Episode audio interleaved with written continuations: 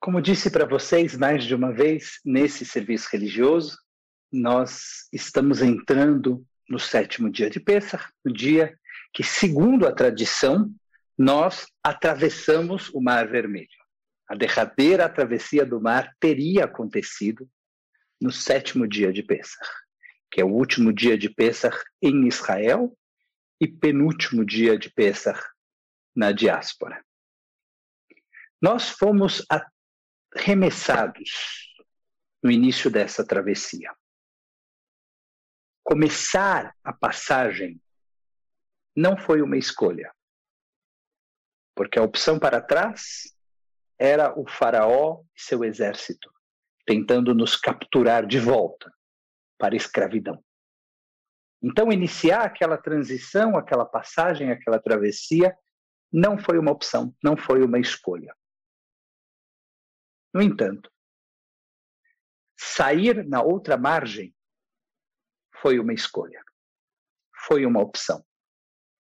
Abraçar o desafio da travessia no deserto em direção à terra prometida. Abraçar uma vida de responsabilidade por nossas ações, diferente daquela que nós tínhamos no Egito, quando nos davam as ordens, nós obedecíamos foi sim uma escolha consciente. Foi sim uma opção.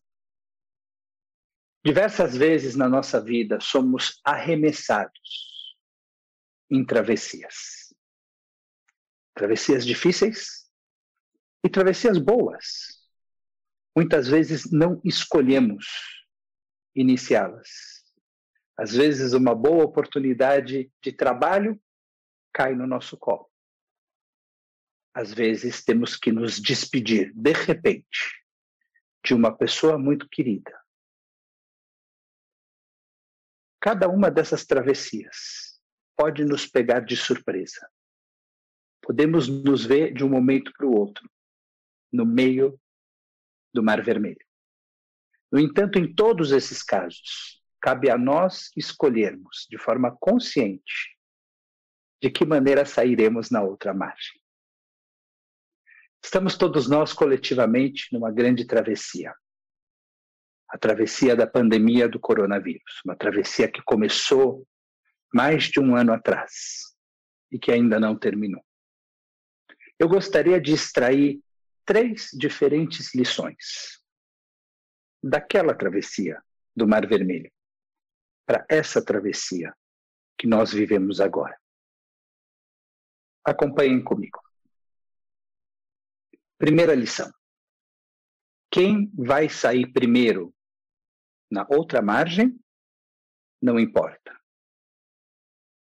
Nós sabemos no relato bíblico quem começou a travessia do Mar Vermelho.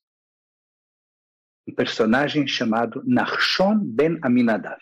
Ele foi o primeiro a começar, segundo a nossa tradição, a atravessar o Mar Vermelho. Só que nós não sabemos quem foi o primeiro a sair na outra margem, do outro lado. E eu gostaria de entender disso e que não importa quem vai sair primeiro.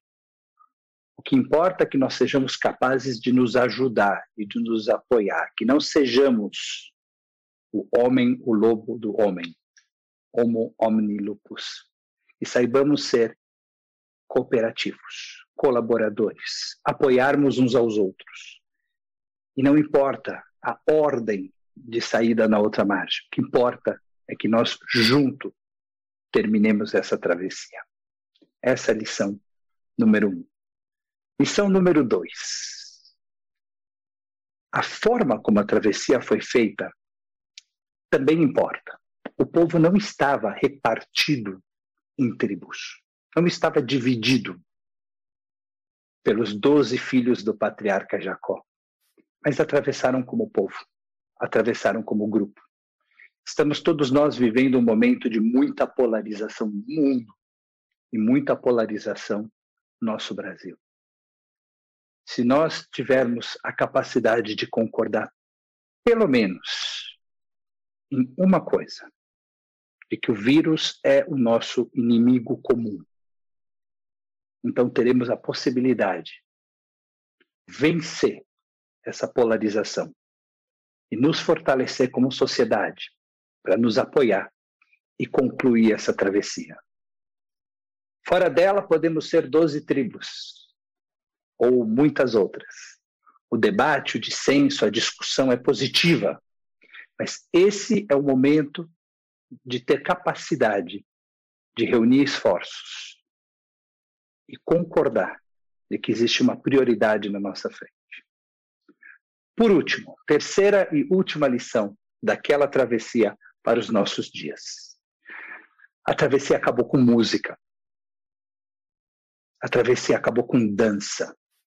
A travessia acabou com poesia.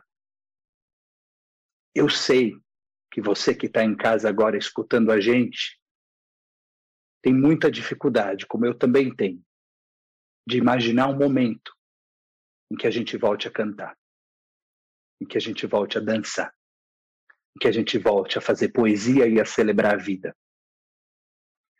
Mas se nós deixarmos de acreditar que isso é possível, então a travessia não vai acabar. A esperança é um fator absolutamente central. Precisamos continuar investindo nos nossos artistas. Precisamos continuar investindo nos nossos educadores. Porque quando chegarmos na outra margem, é a educação e a arte que vai nos permitir reconstruir a sociedade.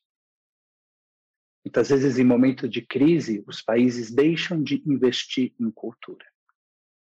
Só que são aqueles que continuam investindo em cultura que saem da crise em primeiro lugar e mais fortalecidos. A música vai voltar, a poesia vai voltar, a dança vai voltar.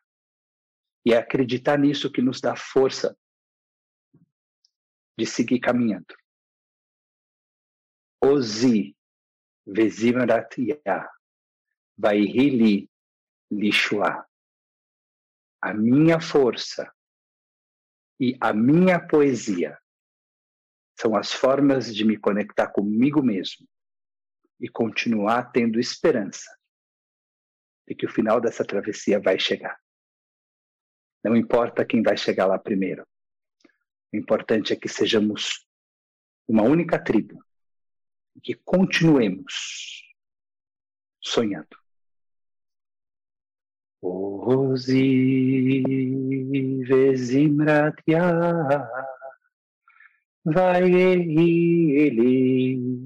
לישוע.